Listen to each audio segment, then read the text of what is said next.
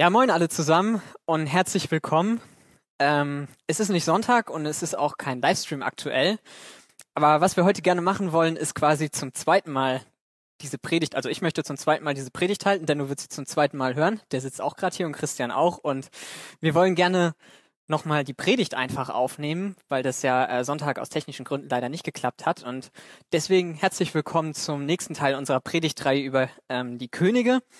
Und damit würde ich auch gleich starten. Wir befinden uns ja in dieser Predigtreihe über die Könige. Mutig nachfolgen. Und ähm, das Thema sind im Prinzip die Könige von Israel, beziehungsweise Israel wurde ja später geteilt nach der Herrschaft von Salomo in ein Nord- und ein Südreich.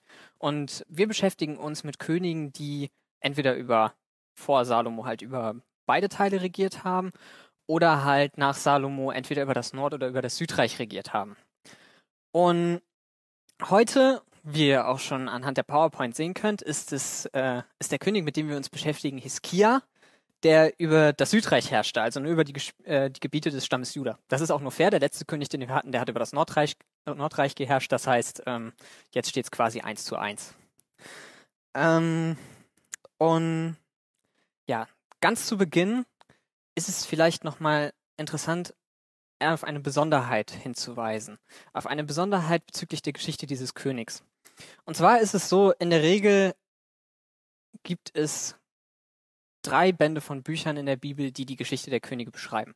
Erst und zweite Samuel, erst und zweite Könige und erst und zweite Chroniker. Und in der Regel ist es so, dass die Könige innerhalb dieser Bücher zweimal erwähnt werden. Meistens ist es so, es ist irgendwie, dass der König äh, von Israel jeweils in den äh, Büchern der Königen relativ ausführlich beschrieben wird und dann wird halt im Buch der Chroniker eventuell mal erwähnt, dass der existiert hat, also wann er, wann er von wann bis wann er regiert hat und ob er gut oder böse gehandelt hat. Und bei den Königen von Juda ist es, äh, Königen von Juda ist es meistens umgekehrt. Da werden die im Buch der Chroniken häufig sehr ausführlich beschrieben und dann einmal im Buch der Könige erwähnt, dass die halt regiert haben. Von irgendwann bis irgendwann. Und wenn es sich um einen besonderen König gehandelt hat, wie David zum Beispiel, dann wird der in ähm, beiden Teilen, also im zweiten Buch Samuel und teilweise auch im ersten Buch Samuel und in erste Chroniker sehr ausführlich beschrieben. Aber das Besondere an Hiskia ist, dass wenn man das Alte Testament einmal von Anfang bis Ende durchliest, was auch echt zu empfehlen ist, dann wird man merken, dass einem diese Geschichte immer wieder begegnet. Und zwar nicht nur zweimal, sondern dreimal, sehr ausführlich.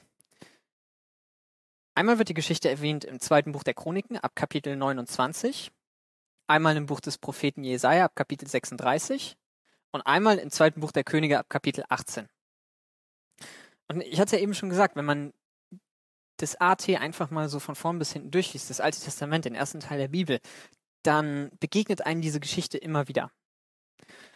Und wenn der Heilige Geist etwas so oft erwähnt, noch öfter als andere Geschichten, die in denselben Kontext fallen, dann will der Geist uns durch diese Ereignisse etwas Besonderes sagen und dann sollten wir dem auch besondere Aufmerksamkeit schenken. Das heißt, das, was äh, die Geschichte, diese historische Begebenheit über Hiskia, was Gott uns damit sagen will, das ist ihm extrem wichtig. Und es ist ihm so wichtig, dass er möchte, dass uns dieses, diese Sache immer wieder begegnet.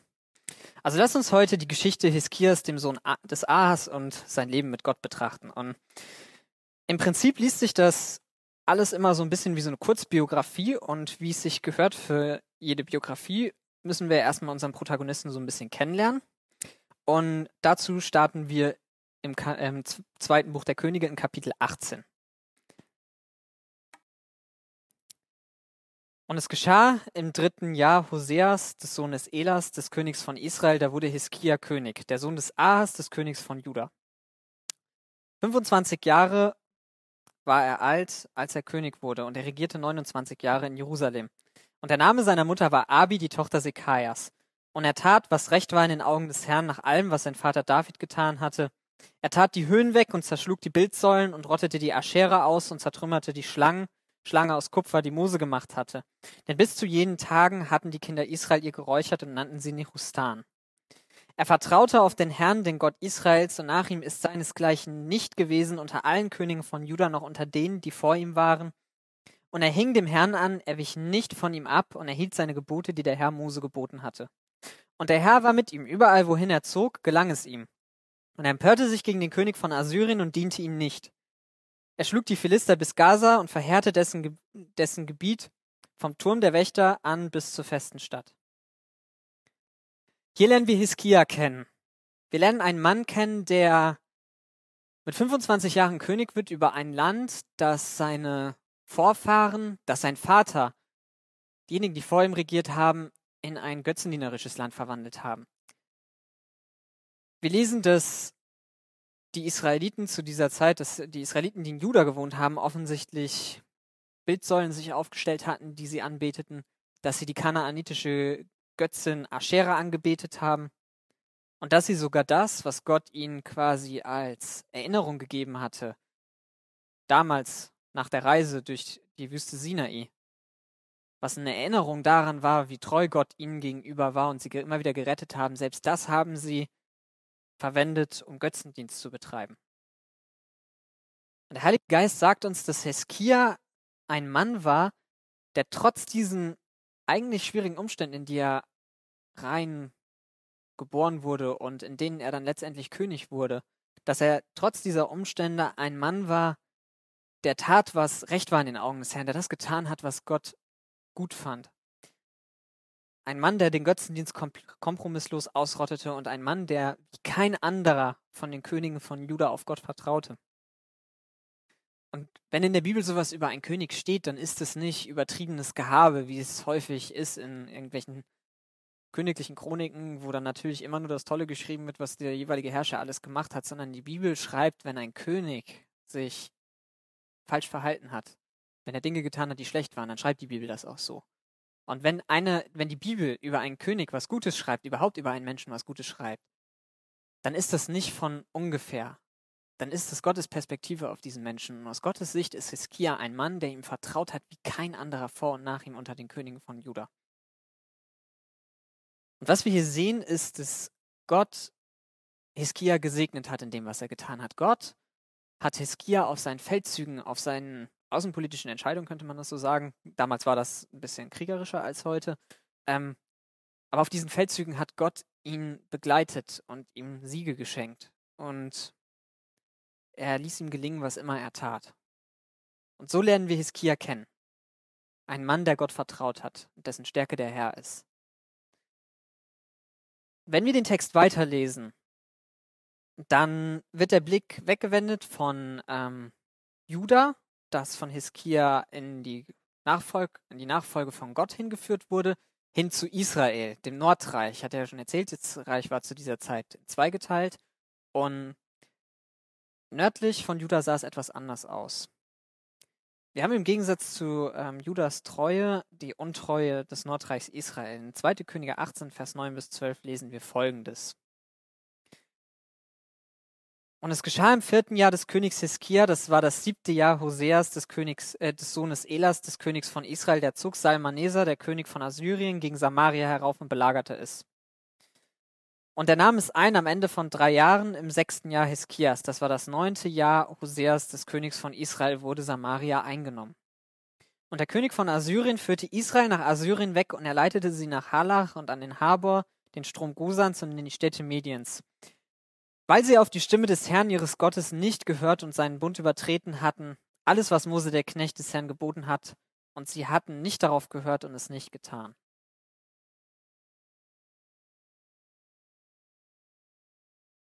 Hier sehen wir das Gegenteil von dem, was im Süden gewesen ist. Das Südreich Juda war treu und im Nordreich haben sich eigentlich alle Könige Gott gegenüber untreu verhalten. Systematisch wurde Götzendienst betrieben, es wurden systematisch die Gebote Gottes gebrochen. Und letztendlich ist das auch in die Herrschaft von jemandem wie Ahab, von dem wir auch schon letzte Woche gehört haben, gegipfelt, der auch seine Untertanen teilweise einfach umgebracht hat, weil er ihren Besitz haben wollte oder zumindest dafür an, dazu angestiftet wurde. Und hier steht, dass Israel wegen seiner Sünde, dass dieses Volk von Gott aus dem verheißenen Land in ein heidnisches Land verschleppt wurde, nach Assyrien. Dort wurde der Gott des Alten Testaments, der Gott des Neuen Testaments, der wahre, lebendige Gott nicht verehrt, sondern Götzen, die teilweise grauenhafte Rituale verlangt haben. Und Gott lässt zu, dass Israel in dieses heidnische Land verschleppt wurde. weil Israel wollte nicht mit Gott in seinem Land leben. Und deshalb hat er ihnen gegeben, was in ihrem Herz längst Realität geworden ist. Er entließ das Volk aus seiner Gemeinschaft, aus seiner Beziehung und ließ ihre Herzensrealität Lebensrealität werden. Also die Treue Hiskias und Judas führt dazu, dass Gott gelingen ließ, was er und was sein Volk tat, während Gott die Untreue Israels mit der Verschleppung bestrafte. Das ist soweit erstmal irgendwie verständlich. Treue auf Treue von Menschen reagiert Gott, indem er ihnen treu beisteht. Auf Untreue von Menschen reagiert Gott, indem er sie züchtigt und wegführt. Doch dann wendet sich das Blatt. Die Assyrer, die es auf Israel abgesehen hatten, haben es jetzt auch auf Juda abgesehen. Und in 2. Könige 18 von den Versen 13 bis 17, da lesen wir dann, was zehn Jahre nachdem Israel aus seinem Land verschleppt wurde, was da mit Juda passiert. 2. Könige 18, Verse 13 bis 17. Und im 14. Jahr des Königs Hiskia zog Sanherib, der König von, Is äh, von Assyrien, herauf gegen alle festen Städte Judas und nahm sie ein. Da sandte Hiskia, der König von Juda, zum König von Assyrien nach Lachis und ließ ihm sagen, ich habe gefehlt, kehre um von mir. Was du mir auferlegen wirst, will ich tragen. Und der König von Assyrien legte Hiskia, dem König von Juda, 300 Talente Silber und 30 Talente Gold auf. Und Hiskia gab alles Silber, das sich im Haus des Herrn und in den Schätzen des Königshauses vorfand, und zu jener Zeit brach Hiskia von den Torflügeln des Tempels des Herrn und den Pfosten, die Hiskia, der König von Juda, überzogen hatte, das Gold ab und gab es dem König von Assyrien. Aber der König von Assyrien sandte Laris aus dem, von Lachis aus den Tatern und den Rapsaris und den Rapsake mit einem großen Heer gegen den König Hiskia nach Jerusalem. Zehn Jahre nachdem Israel verschleppt wurde, wendet sich Sanherib, der jetzt König über Assyrien ist, nach Juda, gegen Juda und bedroht Jerusalem. Und wir haben ja eben gesehen, dass wenn im Alten Testament das Volk Gottes sich gegen Gott gewandt hat und von ihm abgefallen ist, dann hat Gott das bestraft. Und letztendlich in der Konsequenz durch dauernden Abfall ist es dann dazu gekommen, dass Gott Israel weggeführt hat aus dem Land. Aber warum passiert Juda jetzt genau das gleiche wie Israel? Wollte Gott Juda jetzt auch bestrafen? Haben sie sich irgendwie von ihr abgewandt? Das ist ja jetzt die Frage, die man sich stellen muss. Warum passiert das hier jetzt? Und die Antwort dazu, ob Judah sich jetzt abgewandt hat von Gott, ob Hiskia jetzt irgendwie eine Untreue begangen hat als König, die finden wir tatsächlich in der Bibel. Und zwar im Paralleltext in 2. Chroniker 32, Vers 1. 2. Chroniker 32, Vers 1. Und da lesen wir, nach diesen Dingen und dieser Treue kam Sanherib, der König von Assyrien, und er drang in Juda ein und belagerte die festen Städte, und er beabsichtigte sie für sich zu erobern. Und hier finden wir eine ganz klare Antwort auf die Frage, hat Hiskia jetzt irgendwas falsch gemacht? Ist Juda jetzt plötzlich abgefallen von Gott? Nein. Sie sind immer noch treu geblieben. Gerade kurz bevor das hier passiert, gerade kurz bevor diese assyrische Armee in Juda, Juda einfällt,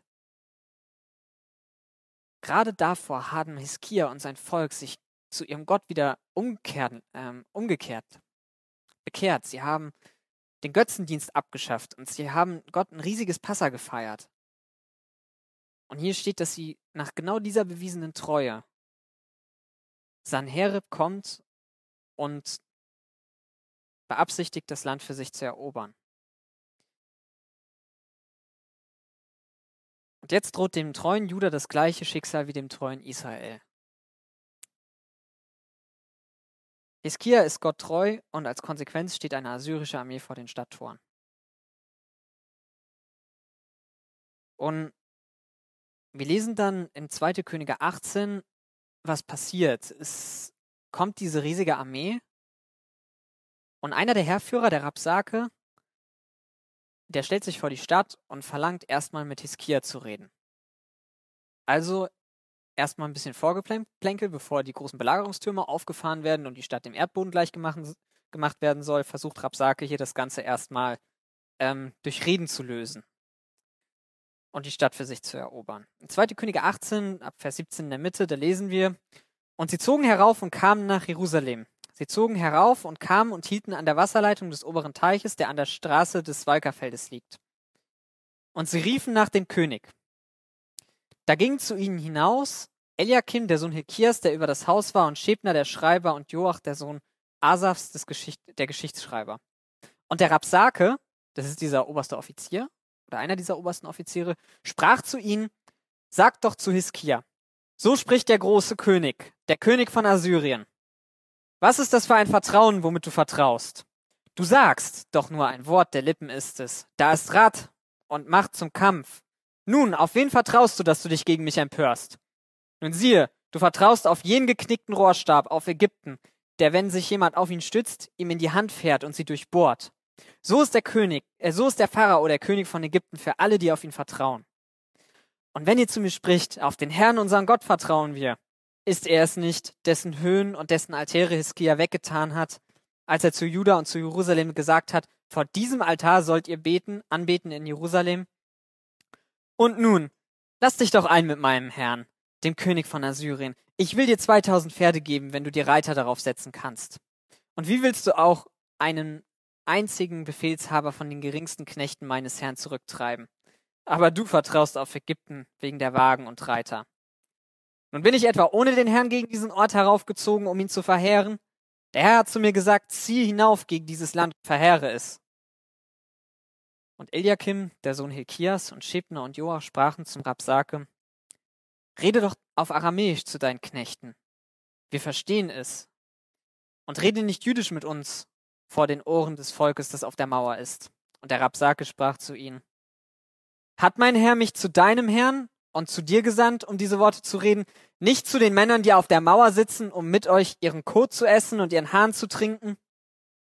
Der Rabsake trat hin und rief mit lauter Stimme auf Jüdisch und redete und sprach, Hört das Wort des großen Königs, des Königs von Assyrien. So spricht der König, dass Hiskia euch nicht täusche, denn er wird euch nicht von seiner Hand erretten können. Und dass Hiskia euch nicht auf den Herrn vertröst, indem er spricht, der Herr wird uns gewiss erretten und diese Stadt nicht in die Hand des Königs von Assyrien gegeben.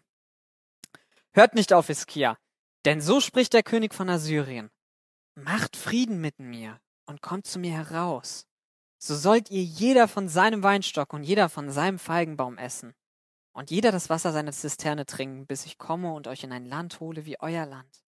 Ein Land von Korn und Most, ein Land von Brot und Weinbergen, ein Land von Olivenbäumen und Honig, das ihr lebt und nicht sterbt. Aber hört nicht auf Hiskia, denn er verführt euch, indem er spricht, der Herr wird uns erretten.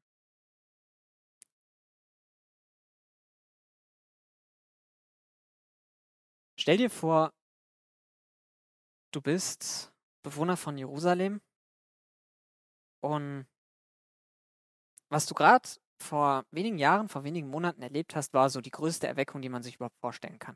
Überall im Land kehren die Leute zu Gott um, zu dem lebendigen Gott und bringen ihm Opfer und dienen ihm wieder statt irgendwelchen Götzen.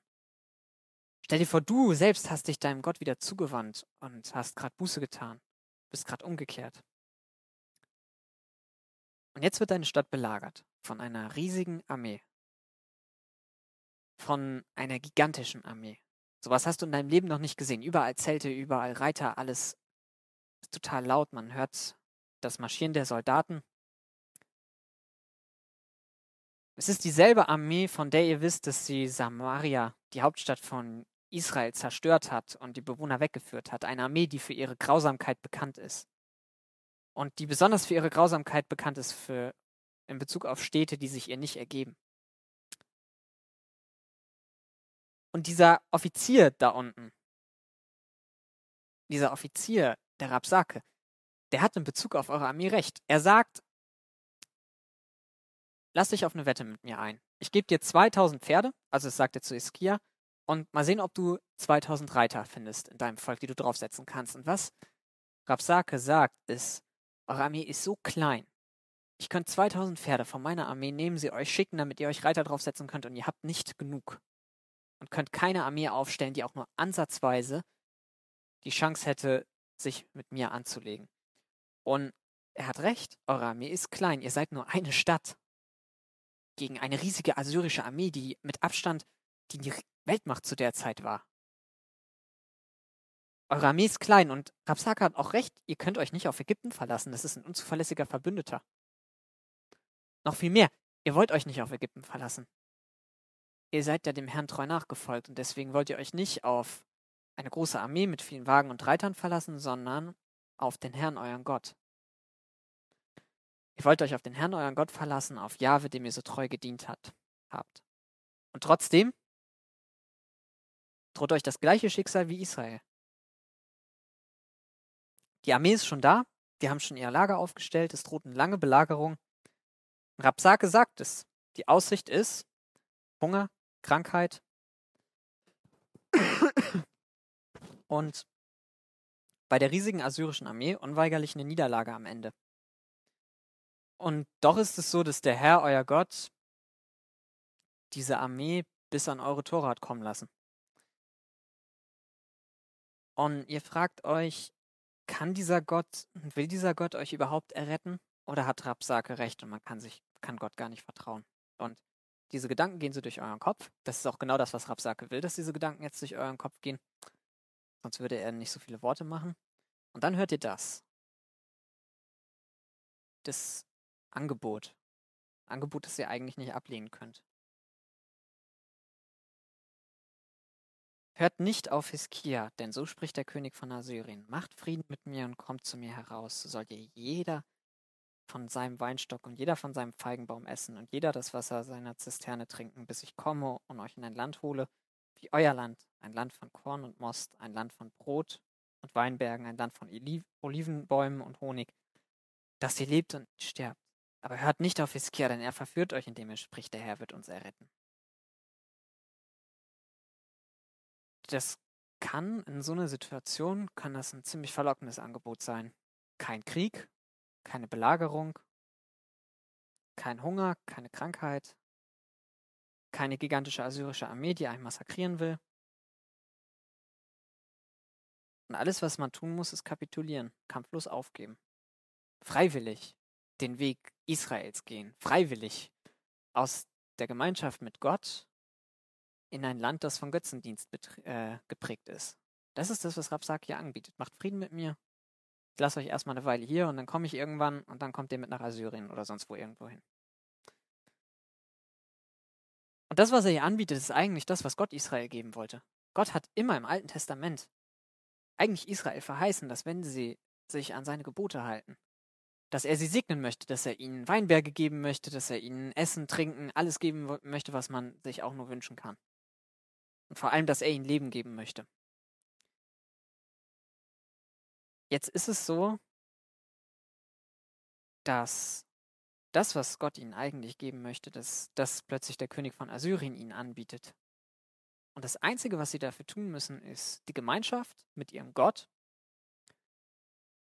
aufgeben aus der Stadt rausgehen, aus der Gemeinschaft mit Gott. In Jerusalem stand der Tempel, da wo Gott gesagt hat, dass dort sein, dass er dort angebetet werden möchte. Deswegen hat Hiskia ja alle anderen Altäre platt machen lassen. Weil Gott gesagt hat, nur hier sollt ihr anbeten. Jetzt sollen die Bewohner von Juda da rausgehen, freiwillig, und in dieses Land gehen, wo Götzendienst betrieben wird. Raus aus der Gemeinschaft mit Gott. Aber was ist die Alternative? Verhungern? Untergehen? Und wo ist überhaupt Gott, mit dem sie in diesem Land Gemeinschaft haben können?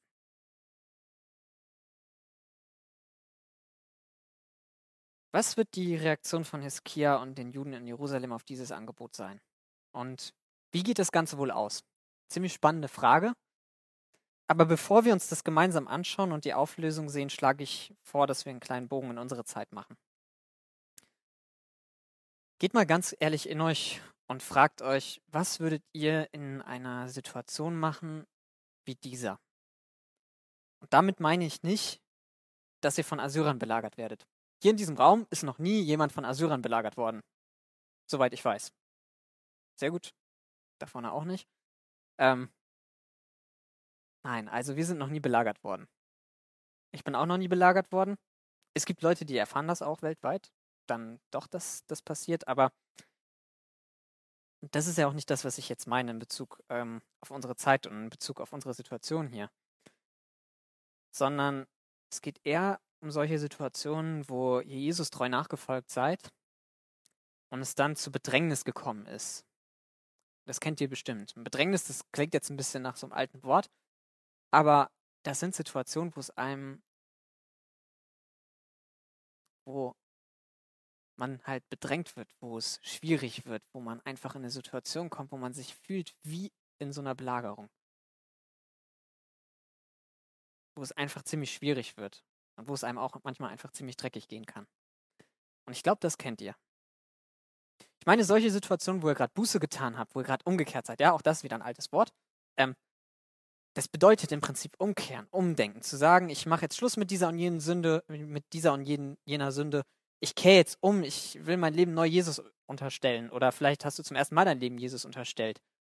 Oder du bist gerade von irgendeiner Sünde in deinem Leben umgekehrt, wo du noch Probleme mit hattest, obwohl du schon mit Jesus unterwegs warst. Das ist ja, ist ja bei uns auch immer wieder so, dass wir neu in unserem Leben Dinge Jesus unterstellen müssen.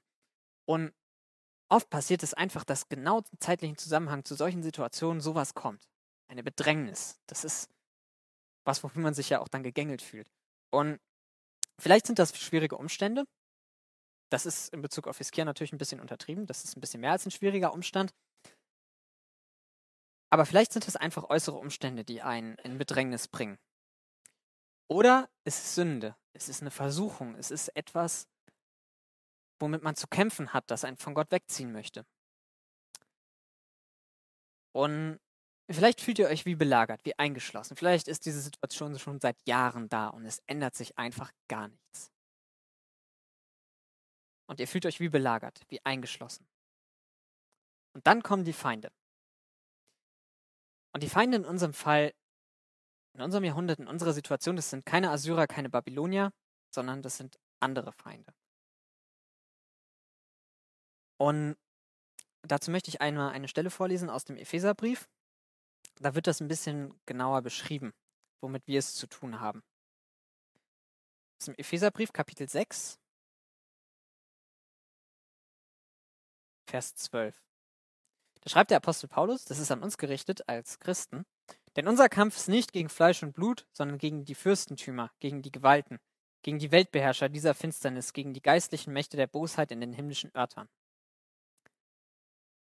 Wenn du Christ bist, wenn du dein Leben Jesus übergeben hast, dann hast du das vielleicht nicht irgendwie gedacht in dem Moment, dass du das machst, aber du hast eine Kriegserklärung abgegeben. Und diese Kriegserklärung ist an denjenigen, der in dieser Welt regiert, der diese Welt regiert und diese Welt selbst, nämlich an diese geistlichen Mächte die Gott gegen, die Gott ähm, in Bezug auf Gott Rebellion üben. Und diesen geistlichen Mächten hast du automatisch den Kriegszustand erklärt, als du zu Jesus umgekehrt bist. Und in was für einer Situation du auch immer bist, ob das jetzt Bedrängnis durch äußere Umstände ist oder ob das eine Versuchung ist, mit der du zu kämpfen hast oder vielleicht auch beides gleichzeitig. Der Anführer dieser geistlichen Mächte, der Satan, der hat schon das richtige Friedensangebot, mit dem er dich verführen will. Und egal in welcher Situation du dich befindest, vielleicht kennst du diesen Gedanken. Warum weitermachen? Warum soll ich mir das noch länger geben?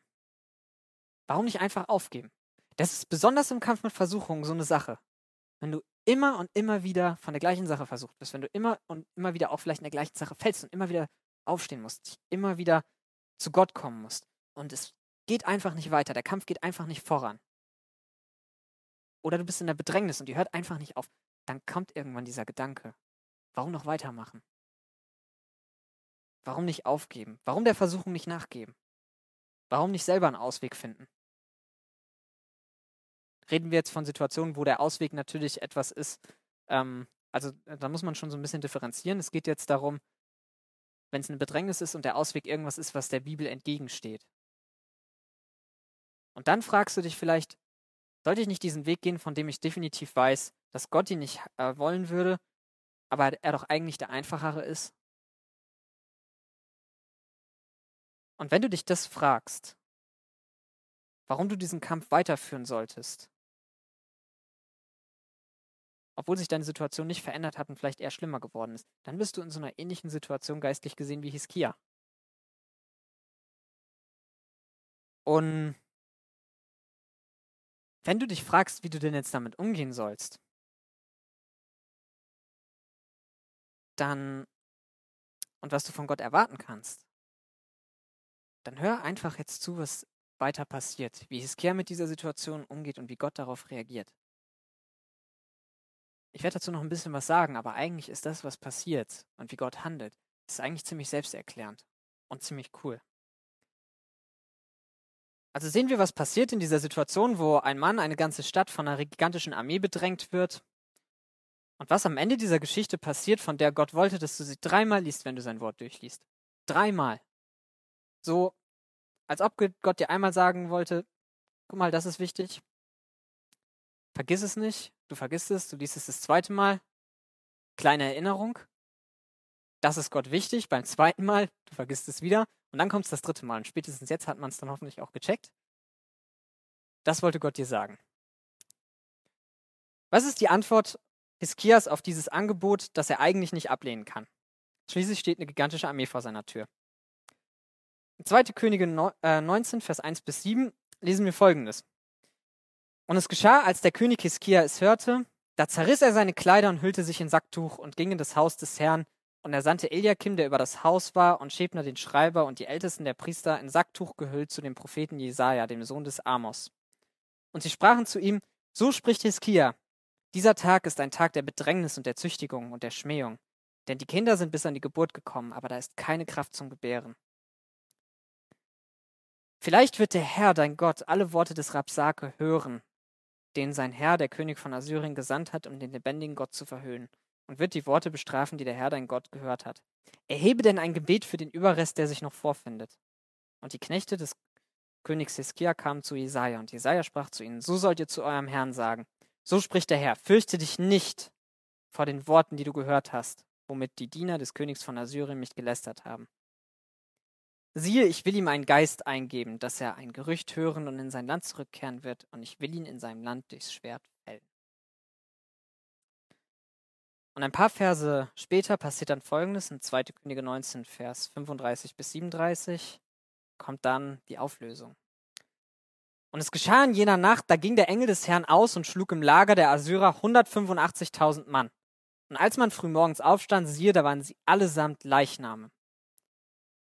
Und Sanherib, der König von Assyrien, brach auf und zog fort und kehrte zurück und blieb in Ninive. Und es geschah, als, als er sich niederbeugte im Haus Nisroch, seines Gottes, da erschlugen ihn Adramalek und Sarezea, seine Söhne, mit dem Schwert, und sie entkamen in das Land Ararat. Und Esarhaddon, sein Sohn, wurde König an seiner Stadt.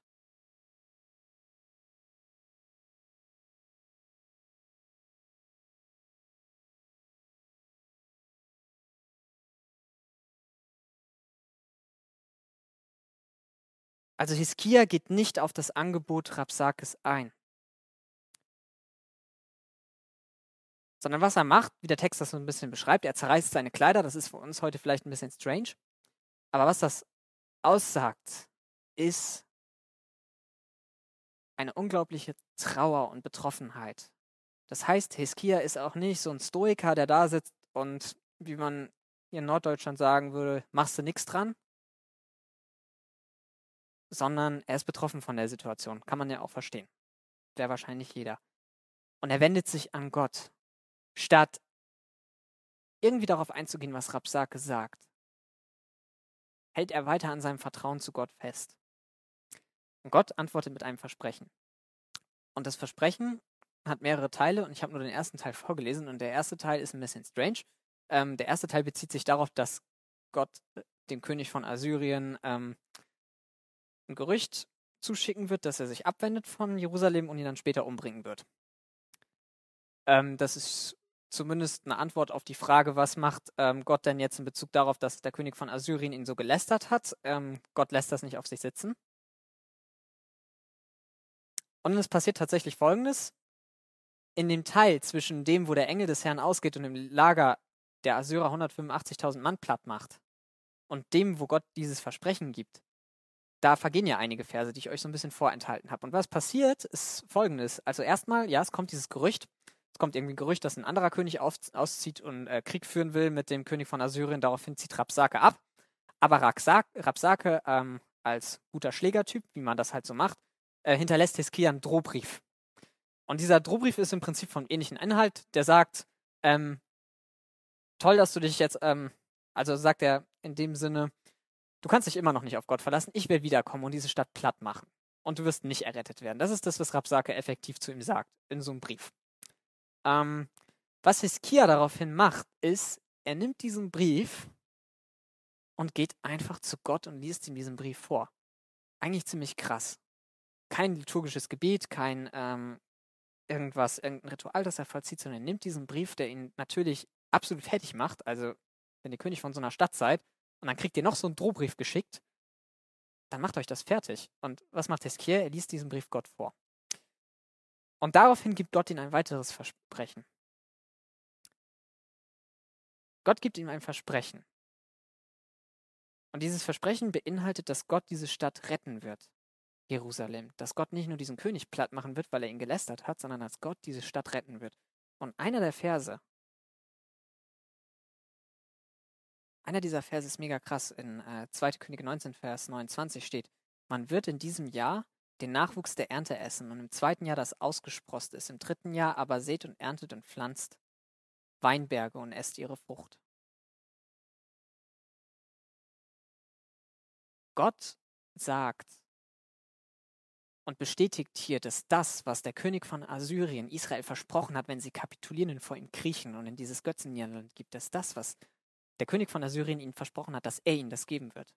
Dass Gott Israel, Gott wird nicht nur diesen assyrischen König platt machen, er wird nicht nur die Stadt beschützen, sondern er wird Israel, er wird Juda, er wird den übriggebliebenen, die ihm treu geblieben sind, das geben, was der König von Assyrien ihnen eigentlich versprochen hätte, nämlich zu essen, zu trinken, ja. Vielleicht kann man sich das gar nicht vorstellen, was das bedeutet, wenn man in so einer Stadt ist, man eingeschlossen ist, man nichts zu essen hat und Gott sagt einem, ihr werdet wieder eure Weinberge pflanzen. Ihr werdet wieder draußen sein können, außerhalb dieser Stadt. Ihr werdet wieder richtig essen können.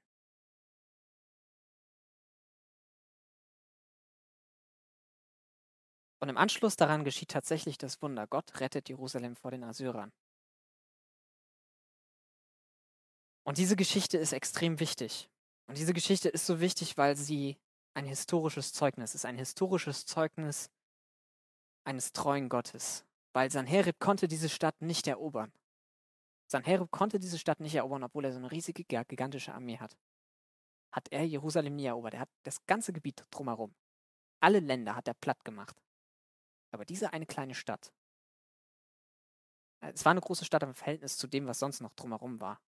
Relativ kleines Reich konnte er nicht besiegen. Weil Gott seine schützende Hand über Israel, über Jerusalem gehalten hat. Und wir können so viel daraus lernen. Wir hatten eben ja schon darauf zurückgegriffen, dass wir auch heute angegriffen werden. Auf geistliche Art und Weise. Nicht so wie damals Israel halt belagert wurde, besonders hier in dem Land nicht. Und wir haben gesehen, dass gerade wenn wir Jesus treu nachfolgen, wir auch letztendlich immer wieder in Versuchung kommen, mit dem Satan der Welt Frieden zu machen und zu kapitulieren, weil wir kommen in Mangelzustände in unserem Leben. Wir kommen in Situationen, wo wir was nicht haben, was wir eigentlich brauchen. Und wo wir versucht sein könnten, uns das über irgendeine Art und Weise, die unbiblisch ist, uns das selbst zu nehmen. Und wenn wir in solche Situationen kommen, wenn eine Versuchung ist, dann kann uns diese Geschichte, dann soll uns diese Geschichte ein Vorbild sein, wie wir mit dieser Situation umgehen. Und der Weg ist zu Gott fliehen. Der Weg ist zu ihm zu schreien in unserer Bedrängnis. Wenn wir in Gedanken versucht werden, wenn wir diese Gedanken haben, ja, wie so ein geistlicher Rapsake, der einem irgendwie über welche Kanäle auch immer, vielleicht durch irgendwelche Sachen, die uns gesagt werden, uns einreden möchte, dass wir nicht auf Gott vertrauen könnten oder dass wir sowieso in einer ausweglosen Situation sind, aus der wir nicht rauskommen, dann ist der Weg zu Gott und ihm das zu sagen. Nichts zu beschönigen, auch nicht zu, zu tun, als ob nichts wäre, sondern jetzt mal innerlich gesehen, wie Hiskia, seine Kleidung zu zerreißen und einfach zu Gott zu gehen und ihm das einfach so zu sagen, wie es ist. Und das andere ist, nicht der Versuchung nachgeben. Nicht mit dem Feind Frieden machen.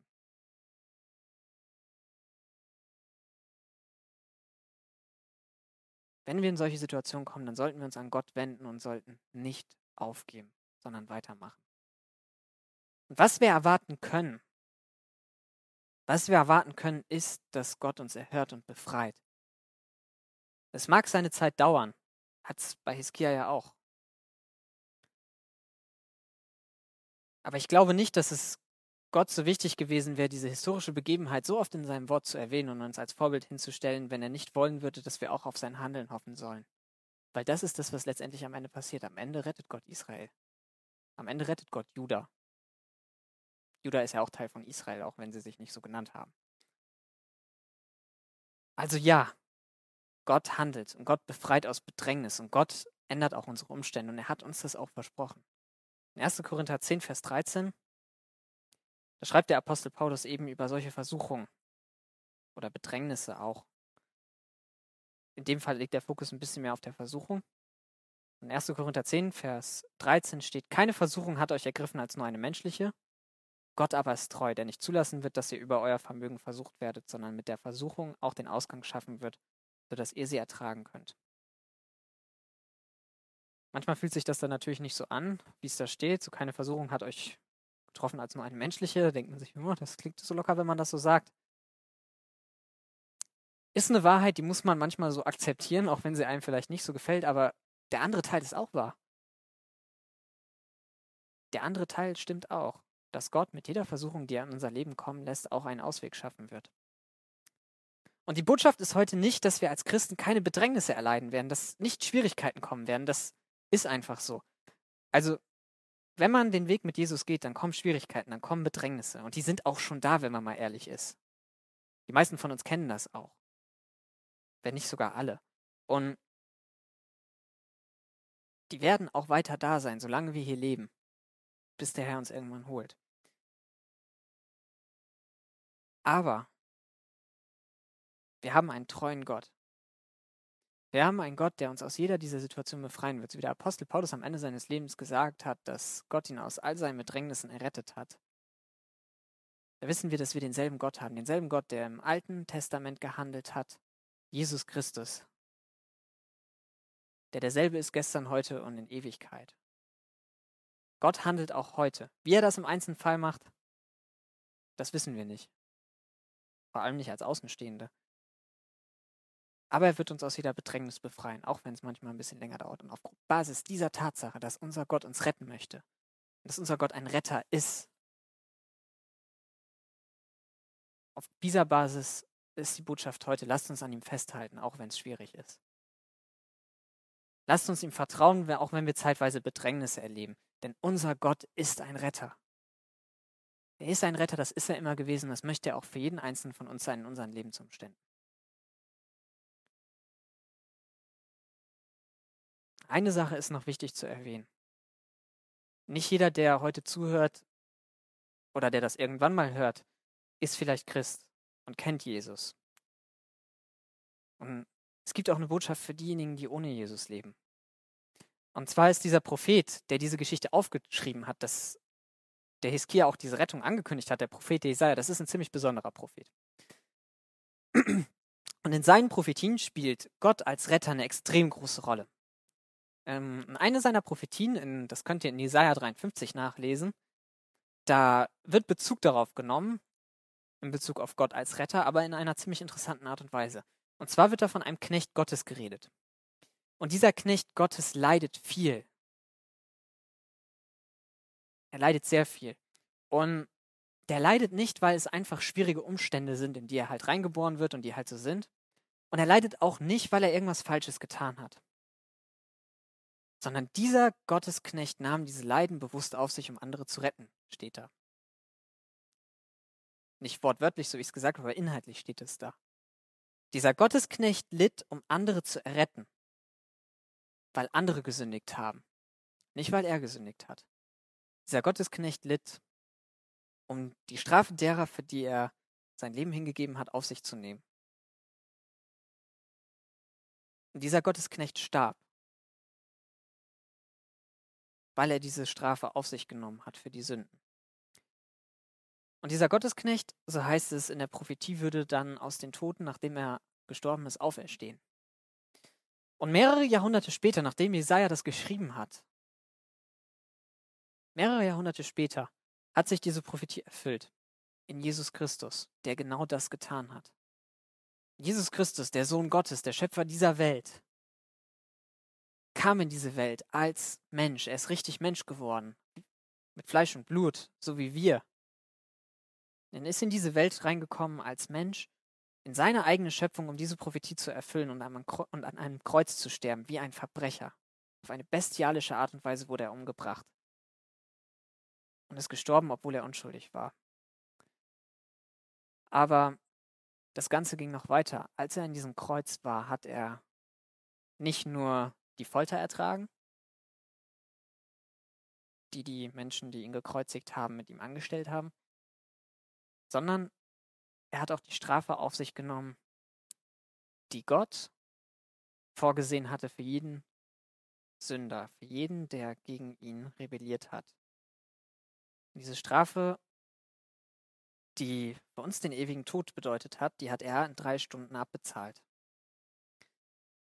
Und er tat das nicht, um eine Stadt zu retten, sondern dich und mich. Er tat das, weil wir gerettet werden müssen.